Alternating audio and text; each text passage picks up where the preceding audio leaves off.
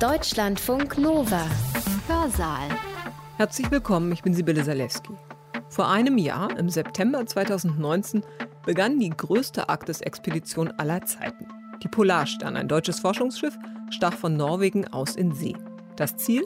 Eine Eisscholle ganz nah am Nordpol. Dort, so die Idee, sollte das Schiff auf dem Meer treiben, gefangen im Eis und Daten sammeln. Wie ändert sich das Meereis? Selbst so ein großes Schiff wie die Polarstern kann nicht länger als drei Monate sich unter diesen Bedingungen selbst versorgen. Und da kam halt auch Corona. Was dann passiert ist, ist, dass die Forschungsschiffe Merian und Sonne von Bremerhaven mit den Teilnehmern, die vorher zwei Wochen in Quarantäne waren, nach Spitzbergen gefahren ist. Die Polarstern ist aus eigener Kraft aus dem Eis raus. Dort wurde sie dann versorgt und ist jetzt wieder auf dem Weg zurück zu ihrer alten Scholle. Die Expedition ging weiter trotz Corona. Zum Glück, wie die Meteorologin Susanne Crevell heute bei uns im Hörsaal erklärt. Denn die Arktis verschwindet. Viel Zeit bleibt uns nicht mehr, um sie zu erforschen und zu versuchen zu verstehen, wie dieses komplexe System funktioniert. Susanne Crevell ist Professorin an der Universität Köln. Seit Jahren erforscht sie die Erwärmung der Arktis. Weltweit steigen die durchschnittlichen Temperaturen, die Arktis aber erwärmt sich viel mehr als der Rest der Erde, in etwa doppelt so stark.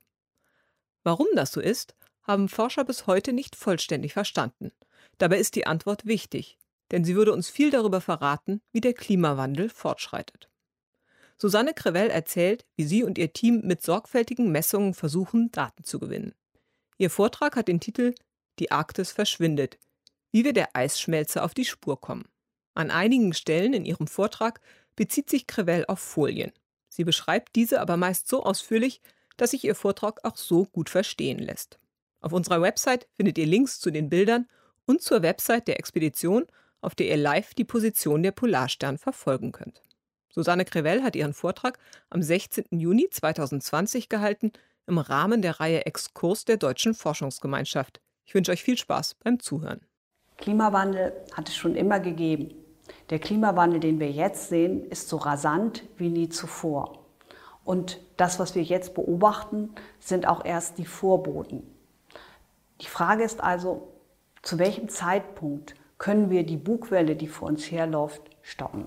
Ich freue mich, Ihnen die Arktis heute näher zu bringen und auch, wie wir versuchen, dem Vorgang der Änderung der Arktis auf die Spur zu kommen.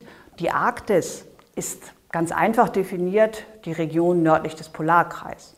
Für meteorologische Anwendungen tatsächlich auch oft oberhalb von 60 Grad Nord. Und wenn man jetzt hier sieht, die hohe Arktis, dann ist das eine ganz faszinierende Landschaft. Und man kann dann weiter südlich in die Subarktis gehend auch die Baumgrenze beobachten, die auch als eine Grenze der Arktis erkannt werden kann. Oder eben auch die Temperatur. Im Sommer wird es nicht wärmer als 10 Grad. Das hat natürlich damit zu tun, diese extremen Temperaturen, weil wir eine extreme Verteilung von Sonne und Dunkelheit haben. Direkt am Pol haben wir nur einen Tag und eine Nacht im Jahr. Wenn wir dann etwas weiter nach Süden gehen und weiter nach Süden heißt dann 79 Grad in Longyearbyen, der Hauptstadt von Spitzbergen, dann sehen wir jetzt, dass die Übergangszeit zwischen der Polarnacht und dem Polartag doch nur einen Monat beträgt. Also es ist faszinierend zu sehen, wie jeder Tag dann doch wieder länger oder was manchmal etwas deprimierend ist, kürzer wird. Besonders sind auch die Lebensbedingungen für den Menschen, der kaum vertreten dort ist. Mit dem arktischen Ozean spielt natürlich dieser eine große Rolle, der bis zu 5000 Meter tief ist. Sie erinnern sich vielleicht auch an die Bilder von U-Bauten, die den Nordpol markieren. Aber dieser ist meist von Eis bedeckt. Zu dem Meereis werden wir nachher auch noch kommen und wie sich dieses ändert. Der arktische Ozean ist auch sehr groß. Die Bundesrepublik Deutschland passt ca. 43 Mal hinein. Und die Landflächen bedecken auch weite Teile, die sich vor allem durch Schneebedeckung, aber auch viele Gletscher auszeichnen. Und ein großes Charakteristikum des Ganzen ist der Permafrost. Und der Permafrost, der bedeckt eben weite Teile der Landfläche und in Sibirien kann er auch bis zu 1500 Meter tief werden. Und das führt dazu, quasi wie ein Thermostat, dass der Boden immer kühlt und wir kurze kalte Sommer haben und lange richtig kalte Winter. Aber eben nicht nur Sibirien, sondern auch andere Gebiete sind vom Permafrost gekennzeichnet. Und dessen Entwicklung ist natürlich auch eine der großen Fragen. Wenn man jetzt die Arktis sich anguckt, dann ist es kalt. Aber was für uns Meteorologen auch besonders wichtig ist, ist, sie ist sehr trocken. Und darum wird es auch oft als polare Wüste bezeichnet. In den etwas südlicheren Regionen ist die Landschaft äußerst vielfältig. Tundra, Flechten, Moose und auch die Landschaften, die zwar mit wenig Bäumen gekennzeichnet sind, sind spektakulär, wie ich Ihnen gleich zeigen werde. Und zwar ist es Natur pur. Wenn man sich die Bevölkerung anguckt, dann ist die größte Stadt Murmansk mit 300.000 Einwohnern. Also es ist auch sehr menschenleer. Noch. Wenn man dort ist, kann man aber selber mit dem iPhone einfach schöne Bilder machen, einfach draufhalten und es ist immer schön. Und dieses Bild hier, das ich am Flughafen von Longyearbyen gemacht habe, zeigt einfach auch das faszinierende Spiel zwischen Sonnenstrahlung und Wolken, gerade mit der tiefen Sonne. Und das gibt aber auch uns eine wichtige Information, denn die Arktis ist auch ein bewölkter Ort. Und das kann man sich natürlich dann, wie wir das als Wissenschaftler gerne machen, mit Messungen angucken von Satelliten. Und die zeigen gerade im Winter, dass wir mehr als 90 Prozent an Wolkenbedeckung haben. Aber auch zu anderen Jahreszeiten ist insbesondere der nordatlantische Sektor sehr bewölkt. Und wie wir in dem Bild eben gesehen haben, ist so die Wechselwirkung Sonnenstrahlung, Wolken ganz entscheidend fürs Klima, weil es bestimmt, wie viel Wärme auch ins System kommt. Und eine andere faszinierende Sache sind die Wolken dort und zwar deren Zusammensetzung. Woraus besteht normalerweise eine Wolke? Wolkentröpfchen aus flüssigem Wasser. Wir können sie nicht sehen mit unserem Auge, weil sie sind nur ein Hundertstel Millimeter groß. Und wenn wir uns jetzt so einen Kubikzentimeter Luft nehmen, dann ist so in einer typischen Wolke, sind da 100 von diesen Tröpfchen drin. Und das erleben wir natürlich jeden Tag. Aber was macht jetzt die arktischen Wolken so besonders? Wir haben natürlich auch in manchen Wolken Eiskristalle, die auch verschiedenste Größen und Formen haben. Und wenn man jetzt mit einem Flugzeug zum Beispiel durch eine Wolke fliegt, dann kann man ein Profil messen, welche Partikel da drin sind. Und hier habe ich ein Beispiel mitgebracht. Das ist eine Wolke in ungefähr 3000 Meter Höhe mit minus 30 Grad Celsius, also wirklich kalt. Und trotzdem sehen wir hier an der Obergrenze der Wolke diese ganz kleinen Wolkentröpfchen. Also runde, kleine Wassertröpfchen, die selbst bei diesen tiefen Temperaturen noch nicht gefroren sind. Weiter unten, aber auch zum Teil oben, sehen wir die Vielfalt der Eispartikel hexagonale Plättchen oder Nadeln oder auch Aggregate, die irgendwann mal so groß werden, dass sie als Schnee runterfallen. Und wieso jede Wolke anders ist und wie sie aussieht, ist ganz schwierig herauszufinden. Und besonders ist halt die Kombination fest und flüssig, was wir als Mischphasenwolke bezeichnen. Und das ist eben auch eine der besonderen Sachen in der Arktis, dass wir fast 50 Prozent der Wolken in dieser Mischform beobachten.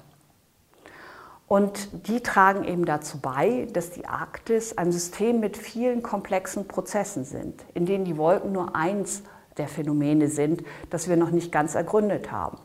Ich habe ja gezeigt, wir haben den arktischen Ozean mit seiner Zirkulation, wir haben das Meereis, wir haben den Permafrost, wir haben einen Austausch auch zwischen verschiedenen Spurengasen, zwischen der Oberfläche und der Atmosphäre, wodurch es auch zu chemischen Prozessen in der Atmosphäre kommt, die wiederum auch über die Aerosole mit den Wolken wechselwirken. Und der Sonnenstrahlung, auch der thermischen Strahlung, die Atmosphäre-Dynamik und dann auch in der Stratosphäre, zum Beispiel das Ozon. Also das muss man alles im Zusammenspiel betrachten. So, und jetzt kommen wir zu den Änderungen der Arktis und vor allem zu dem Begriff, den unser Sonderforschungsbereich im Titel trägt. Wir gucken uns jetzt erstmal diese Grafik an, die zeigt seit 1950, wie sich die mittlere Temperatur im Winter geändert hat, als Abweichung zu einer Referenzperiode von 1950 bis 1980. So eine 30-Jahre-Periode ist immer das, was Meteorologen nehmen, um Klima zu definieren, weil natürlich der eine Winter kann mal deutlich kühler sein als der andere. Und wir sehen aber jetzt gerade seit dem Jahr 2000 ungefähr diese starken dunklen Farben von mehr als drei Grad Änderung. Und das ist das, was wir als die arktische Verstärkung bezeichnen. Das heißt also, die Arktis erwärmt sich um mehr als einen Faktor zwei mehr als der Rest des Globus. Und das haben wir tatsächlich immer noch nicht so verstanden, warum das so ist und warum auch gerade es in der Stärke seit 2000 auftritt. Und wir können das natürlich auch weiter angucken, wo in der Arktis passiert besonders diese Erwärmung. Und das kann man jetzt hier eben für die ganze Arktis sehen. Und es zeigt sich ganz deutlich, dass im Zentrum der Erwärmung sozusagen als Hotspot Spitzbergen liegt und dass sich von daher auch für uns als Forschungsgebiet so besonders charakterisiert. Und tatsächlich ist die Erwärmung im Winter drei Grad pro Dekade. Und das ist tatsächlich ein Temperatursignal, das wir sonst nirgendwo in der Stärke beobachten. Nun, glücklicherweise liegt genau da auf Spitzbergen, in dem kleinen Ort oder Ort kann man gar nicht sagen, es ist eine Forschungsstation, die AVI-PEF-Station des Alfred-Wegener-Instituts und des französischen Polarforschungsinstituts Paul-Émile Victor. Da leben ungefähr 30 bis 40 Leute in wechselnder Besetzung und haben ganz viele Forschungsgeräte aufgebaut, mit denen wir so genau wie möglich Ozean, Eis, Boden und Atmosphäre beobachten. Nun, jetzt möchte ich Ihnen einen anderen Parameter zeigen, der auch ganz charakteristisch für die Änderungen in der Arktis stehen. Und hier sieht man nun die Ausdehnung des Meereises eben auch schon seit den 80er Jahren ungefähr. Und durch das Pulsieren quasi, das weniger und das mehr werden, können Sie genau den Jahresgang sehen. Denn natürlich schmilzt im Sommer immer ein Teil des Eises ab. Und die rote Kurve, die jetzt hier erscheint, die zeigt Ihnen das Ausmaß des Eises, der Meereiskonzentration als Wert im September, dem Zeitpunkt, wenn wir immer die geringste Meereisausdehnung haben. Und da ist natürlich eine große Schwankung drin. Aber es gibt ganz spektakuläre Jahre wie 2012, wo es tatsächlich fast um die Hälfte weniger ist als am Anfang unserer Zeitserie. Und man muss sagen, vorher haben wir gar keine Messung. Das ist die Satellitenära. Nur seit Anfang der 80er Jahre haben wir einigermaßen verlässliche Messungen. Und natürlich ist die große Frage, und da werde ich nachher auch ein bisschen drauf eingehen, wie geht es nun weiter? September, habe ich gesagt, ist der Monat mit der geringsten Meereisausdehnung. Aber jedes Jahr ist doch auch anders. Und ich wollte Ihnen doch zeigen von unseren Bremer Kollegen die Ausdehnung diesem Jahr. Und wir sehen, wir sind die ganze Zeit deutlich im Minimum. Also auch 2020 wird wahrscheinlich wieder ein Jahr mit ganz geringer Ausdehnung.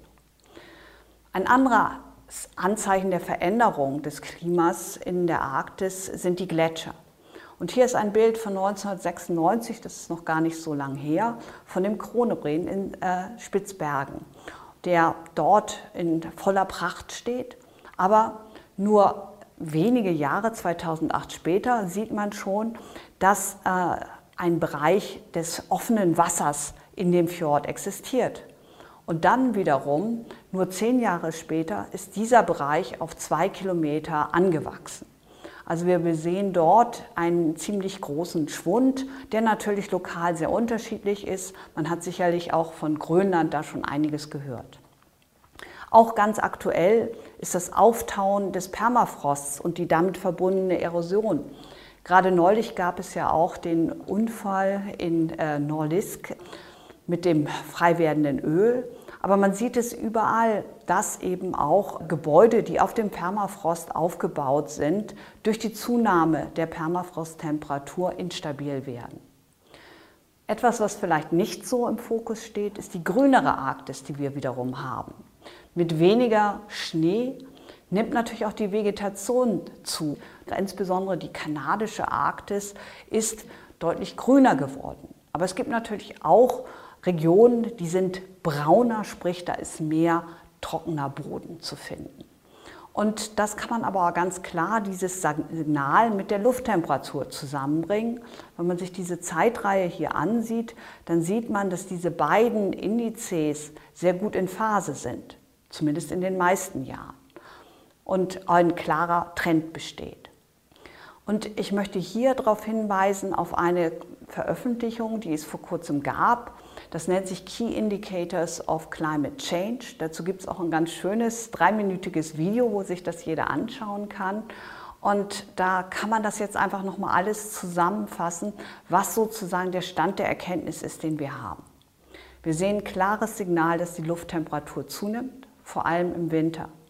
Die Permafrosttemperatur steigt.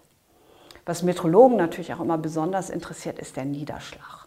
Und auch ändert sich der Niederschlag von fest zu flüssig. Äh, da sieht man hier an diesem Signal, ist es noch ein bisschen uneindeutiger.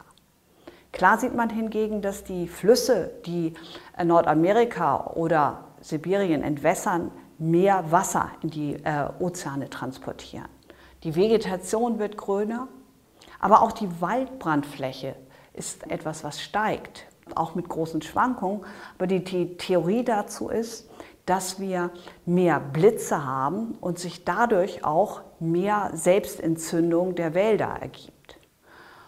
Dann ein anderer wichtiger Parameter ist auch die Schneebedeckung im Frühjahr. Die nimmt auch ab, genauso aber noch drastischer die Meerausdehnung und die Massenbilanz, also wie viel Masse an Wasser ist gebunden in den Gletschern, das ist auch weniger geworden. So viel zu meiner Zusammenfassung. Wie ist der Stand? Wie sieht die Arktis heute aus? Und das bringt mich jetzt zu diesem Phänomen. Woher kommen diese Änderungen? Und warum gibt es diese arktische Verstärkung? Und da möchte ich beginnen mit den sogenannten Rückkopplungseffekten. Und das sind diejenigen, die uns im Klimasystem äh, das Leben, sage ich mal, ein bisschen schwer, aber natürlich auch spannend machen, weil es extrem komplex ist.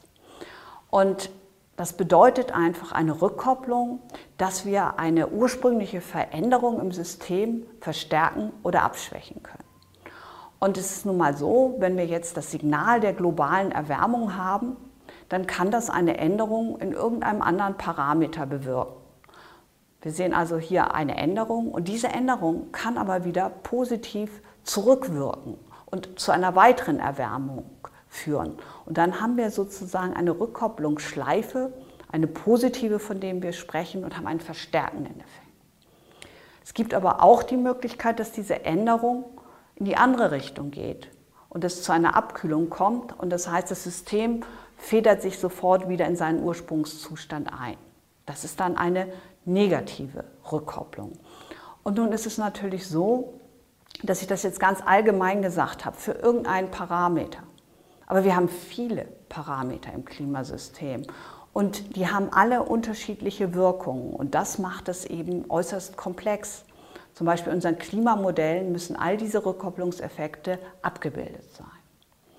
Fangen wir aber nochmal an mit der wohl bekanntesten Rückkopplung, nämlich der sogenannten Eis-Albedo-Rückkopplung. Und wie dieses Bild eindeutig zeigt, haben wir das weiße Eis und den dunklen Ozean. Und die Albedo, das ist das Reflexionsvermögen der Oberfläche, das sagt, wie viel solare äh, Strahlung reflektiert wird. Beim Meereis sind es ungefähr 70 Prozent. Frischer Schnee reflektiert 90 Prozent der einfallenden Sonnenstrahlung. Darum sehen wir den so weiß. Und beim Wasser hängt es einfach davon ab, wie die Sonne auch auf das Meer einfällt. Und für hohe Sonnenstände, da ist die Albedo nur 5%. Das heißt, die restlichen 95% werden absorbiert vom Ozean, der Ozean erwärmt sich. Und das heißt natürlich, dass jetzt, wenn wir aufgrund der globalen Erwärmung eine wärmere Lufttemperatur haben, das Meereis und der Schnee schmelzen, wir mehr dunkle Flächen kriegen und die Bodenalbedo somit abnimmt und mehr Strahlung vom Ozean absorbiert wird, der sich damit auch zwangsläufig erwärmt. Und wenn die Oberfläche warm ist, gibt sie eben auch mehr Energieflüsse in die Atmosphäre ab, die daraufhin wärmer wird. Und deshalb ist diese Albedo-Rückkopplung positiv. Wenn wir uns jetzt diesen Kreislauf hier aber angucken, dann sehen wir auch, dass natürlich bei einer wärmeren Ozeanoberfläche noch was anderes passiert. Es verdunstet mehr Wasserdampf in die Atmosphäre. Und Wasserdampf ist unser Haupttreibhausgas. Wenn wir keinen Wasserdampf in der Atmosphäre hätten, wäre es 30 Grad oder 25 Grad kälter. Und diese Wärmestrahlung, die durch den Wasserdampf eben in der Atmosphäre gefangen wird, führt wieder zu einer Erhöhung der bodennahen Lufttemperatur und schon haben wir wieder ein positives Feedback. Jetzt kommen wir zu den Wolken, die ich ja vorhin auch schon erwähnt habe. Wenn wir mehr Wasserdampf haben, ist es natürlich anzunehmen, dass wir mehr Wolken in der Atmosphäre haben, die auch wiederum Wärmestrahlung abgeben und damit auch die Lufttemperatur erhöhen. Ist aber nicht so einfach. Wäre schön, wenn es so einfach ist, aber Wolken sind einfach extrem faszinierend. Jede Wolke ist anders. Ich habe gezeigt, da sind verschiedenste Partikel drin. Die können auch in verschiedensten Höhen sein. Und darum ist dieses Feedback positiv oder negativ und hängt von verschiedenen Faktoren ab. Das kann man hier in dieser Skizze vielleicht noch so ein bisschen deutlicher sehen, dass für den Sonnenstand eben ganz entscheidend ist, wie schräg auf die Wolke geguckt wird. Und wir haben in der Arktis halt besondere Bedingungen, aber auch wie die Tröpfchen und die verschiedenen Partikel verteilt sind äh, und wie sie dann entsprechend Wärmestrahlung abgeben in die Höhe oder Richtung Boden. Und wie das dann wiederum mit der Bodenoberfläche, die ja auch unterschiedlich sein kann, wechselwirkt. So, das heißt also, das Wolkenfeedback ist am unklarsten. Was relativ einfach ist, ist die sogenannte Planck-Rückkopplung. Planck, einer der bedeutendsten deutschen Physiker, hat eben auch das fundamentalste Strahlungsgesetz aufgestellt. Und das zeigt einfach, je wärmer ein Körper ist, desto mehr Wärmestrahlung gibt er ab. Und wenn wir das integriert betrachten, dann ist es so, dass das nicht linear ist, sondern es geht tatsächlich mit der Potenz hoch 4. Also nur eine kleine Erwärmung kann sehr viel mehr an Wärmestrahlung bedeuten. Und deshalb ist dieses Planck-Rückkopplungsprozess negativ.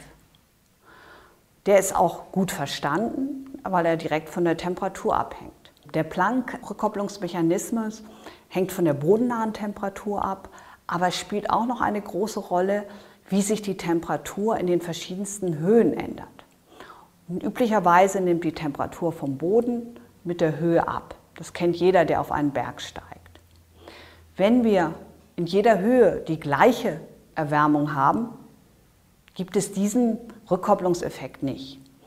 Aber es kann auch sein, dass wir zum Beispiel am Boden weniger Erwärmung haben als in der Höhe. Und das ist zum Beispiel der Fall in den Tropen, wo wir sehr viel Konvektion haben und wo dort dann latente Wärme durch die Kondensation frei wird und eben die obere Atmosphäre stärker heizt, als dass der Boden gewärmt wird. Und das führt zu einem negativen, einem kühlenden Feedback. Und die Arktis ist wiederum ein ganz besonderer Ort. Dort ist es nämlich anders. Ich habe erzählt, wir haben eine polare Wüste.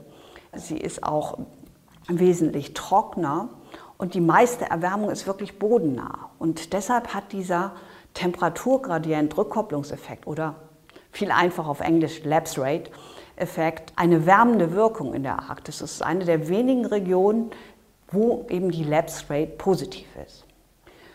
Jetzt kann man zusammenfassend sich natürlich mal diese ganzen verschiedenen Effekte angucken. Und das hat die Caroline Block, die in Leipzig promoviert hat, in unserem SFB getan. Und hier können Sie jetzt sehen, diese fünf verschiedenen Feedback-Mechanismen, die ich gezeigt habe, welche Stärke die haben. Zwar ist das abgeschätzt worden mit Hilfe der klassischen globalen Klimamodelle. Und man sieht also jetzt, wie die Änderung der bodengebundenen Temperatur sich auswirkt in Bezug auf die Strahlungsbilanz, also die Energiebilanz der Atmosphäre in Watt pro Quadratmeter. Und je mehr positiv es ist, desto mehr Erwärmung haben wir, je mehr negativ, desto mehr Abkühlung. Und wir sehen auch noch so einen Fehlerbalken, so eine Marge.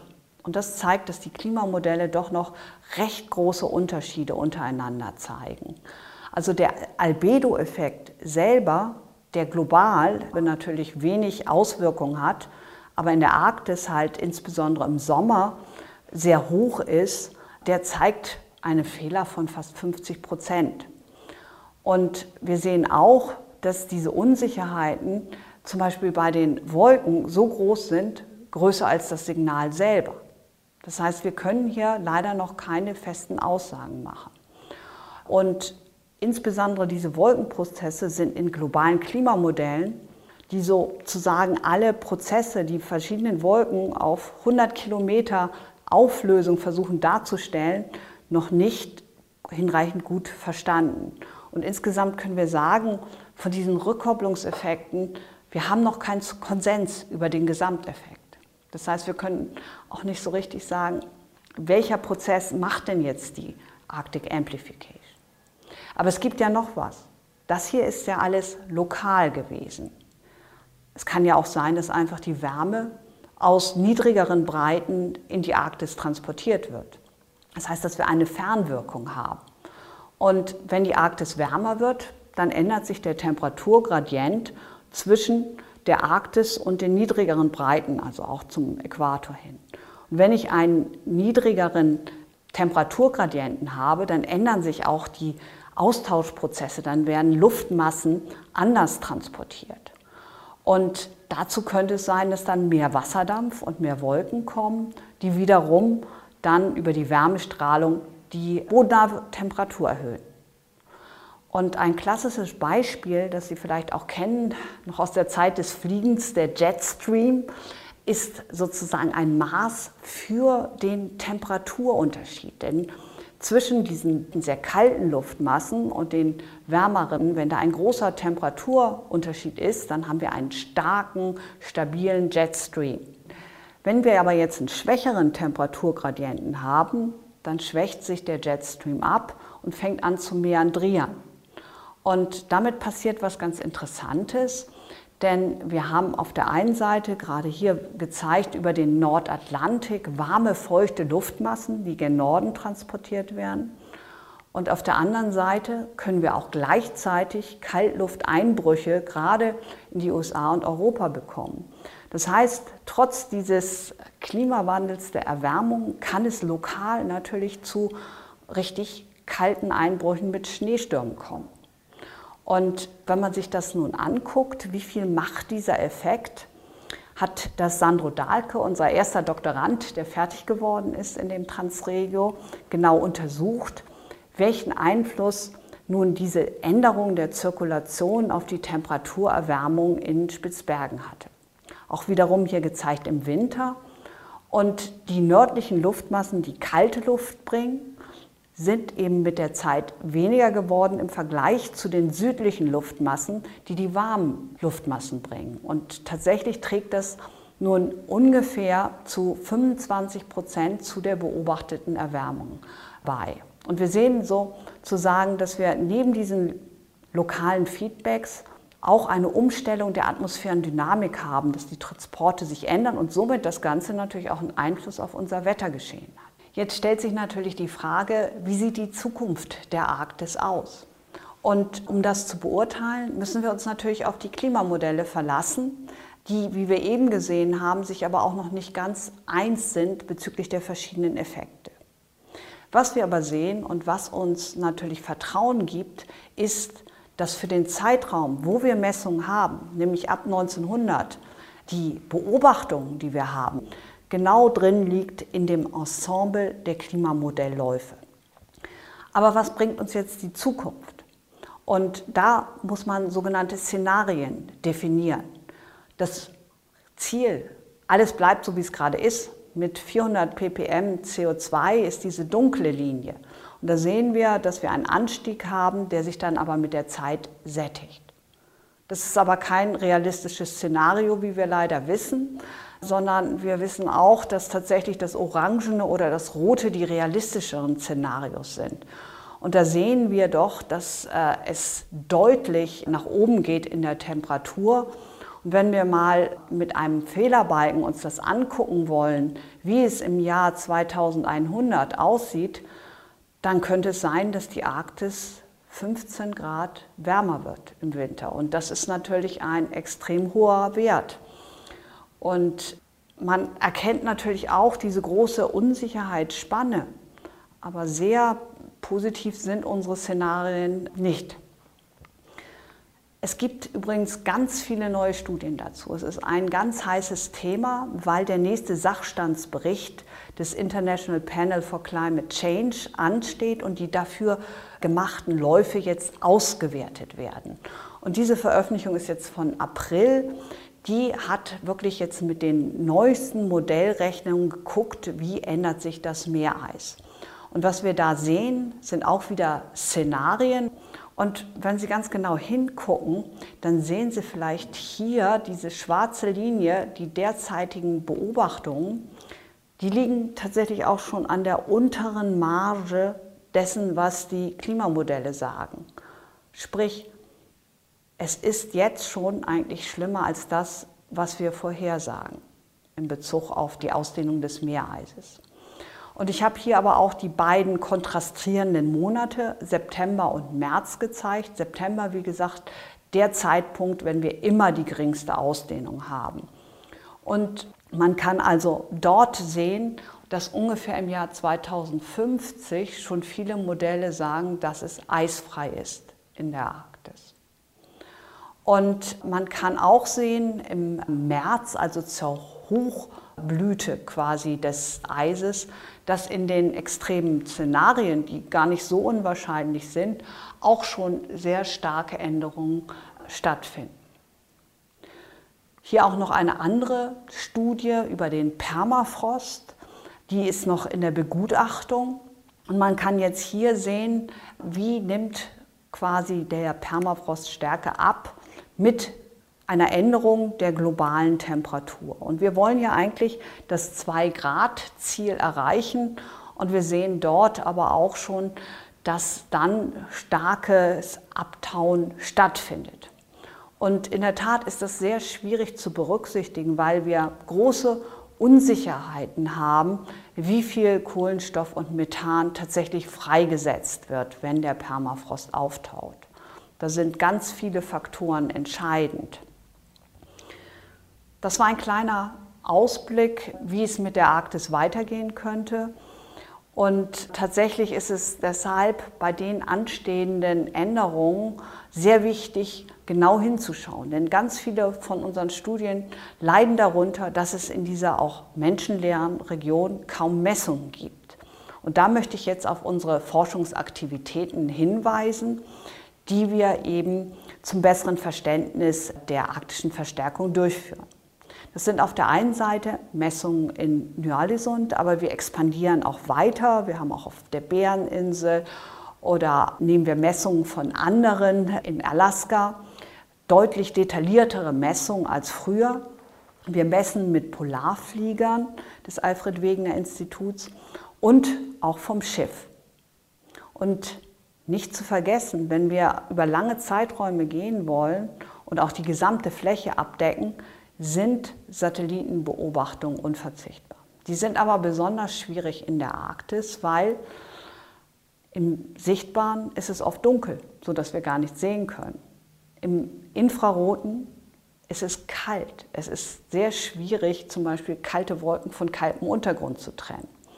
Und deshalb werden sehr häufig Mikrowellen genutzt. Um aber die Beobachtung auch richtig zu interpretieren und über den gesamten arktischen Raum dann auch zu extrapolieren, machen wir verschiedenste Modellrechnungen mit numerischen Modellen, die mit 60 Metern die Region in Spitzbergen um unsere Messstelle auflöst. Und dann gehen wir immer sukzessive zu größeren Skalen, um damit dann letztendlich arktisweit die Änderung abschätzen zu können.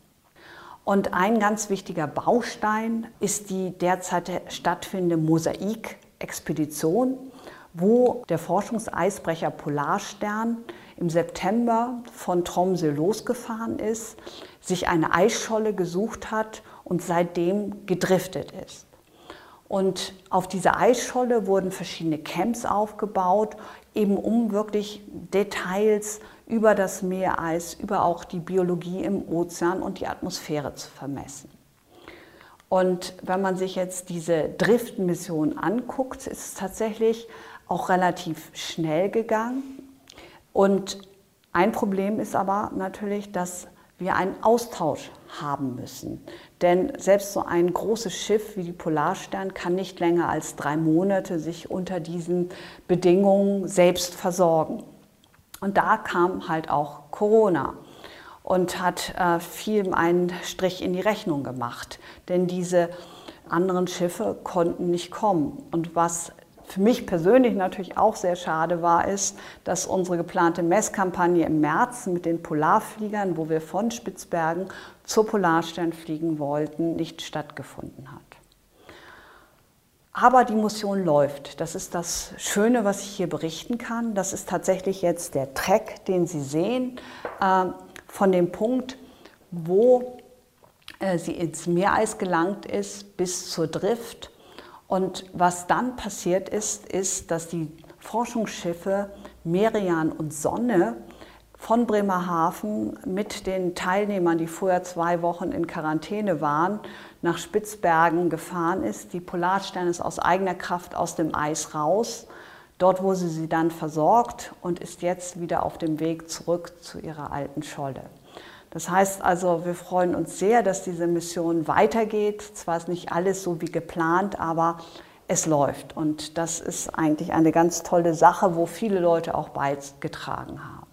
Und jetzt möchte ich meine letzten Minuten auch mit ein paar Einblicken in diese sehr spannende, die größte Arktis-Expedition aller Zeiten mit ja, Teilnehmern aus ganz, ganz vielen äh, Nationen, und für 140 Millionen Euro. Äh, das ist wirklich äh, etwas, was man auch jetzt machen muss. Denn ich habe ja gezeigt, vielleicht können wir die Arktis so nicht mehr erleben, wie wir sie jetzt beproben können. Und hier sieht man also auch die ersten Schritte, wie man Probebohrungen auf dem Eis gemacht hat, um die richtige Scholle zu finden. Dann den meteorologischen Mast aufgestellt. Für mich als Meteorologin natürlich ganz wichtig, wie man hier sieht. Was dann auch natürlich wichtig ist, ist die Instrumentierung an Bord. Ganz viele Fernerkundungssensoren, aktive und passive, also Radar, LIDAR oder andere Radiometer wurden aufgebaut. Und dieses weiße Radiometer da, was man hier sehen kann, das ist Teil eines Großgeräts, das ich durch die DFG beschaffen konnte und das hier vom Tropos-Institut für uns betrieben wird. Und wir haben schon die ersten Daten und es sieht ganz spannend aus. Da gucken wir tatsächlich nach dem Wasserdampf und wollen auch das Wasserdampffeedback untersuchen. Ja, und dann wurde es dunkel und man sieht, wie eben auch variabel das Eis davor ist wie gespenstisch es anmutet und die Wissenschaftler dann in ihren Camps auch die verschiedensten Messgeräte aufbauen. Das hier ist vom Gunnar Spreen, wie sie also sich genau das Eis mit verschiedensten Sensoren charakterisieren wollen. Und wenn dann die Wissenschaftler verschwunden sind und der Vollmond scheint, dann sieht es teilweise aus wie auf dem Mars. Ein anderes äh, Aspekt, der noch kommen wird, ist der Fesselballon, mit dem Instrumente bis zu 1500 Meter hochgetragen werden konnten von den Leipziger Kollegen. Das ist, wie gesagt, jetzt geplant, wenn die Polarstern wieder an ihrer Scholle ist. Eine andere Sache, die wir auch angucken wollen, sind Kaltluftausbrüche. Auch das hier jetzt eine Vorstudie, weil wir das leider nicht durchführen konnten. Wir hoffen immer noch auf eine Sommerkampagne. Aber da sieht man ein Satellitenbild, wo kalte Luft von Norden über das warme Wasser äh, streicht und man sieht, wie sich die Bewölkung verändert zu solchen Wolkenstraßen. Und das haben wir mit unserem Radar, das sich in diesem weißen Kasten hier unter der Polar 5 befindet, vermessen. Und man kann jetzt sehen, entlang dieses Flugpfades haben wir unsere Messung der Vertikalstruktur der Wolke und gleich dazu auch schon von unseren Kollegen von der Modellierung, wie man das in einem wolkenauflösenden Modell sieht. Und da hoffen wir uns eben große Verbesserungen, auch dann das Wolkenfeedback besser zu verstehen. Mit den Polarfliegern können wir natürlich nur lokal die kleinen Wolken betrachten, weil die Reichweite, so Flugdauer vier bis fünf Stunden, einfach beschränkt ist.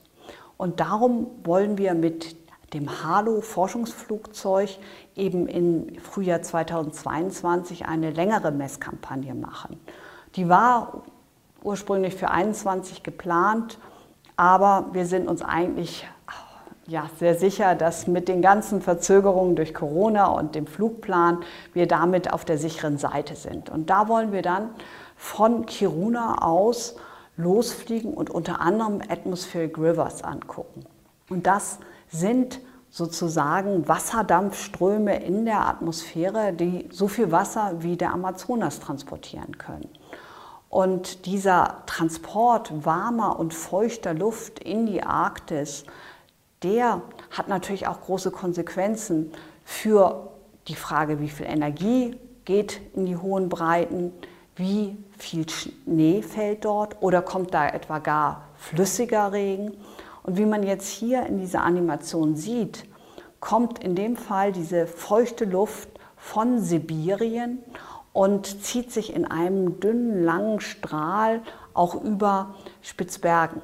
Oft kommen die auch vom Nordatlantik, aber dieses war ein besonders ausgeprägter, den wir in 2017 gesehen haben und der den Wasserdampf über Spitzbergen vervierfacht hat.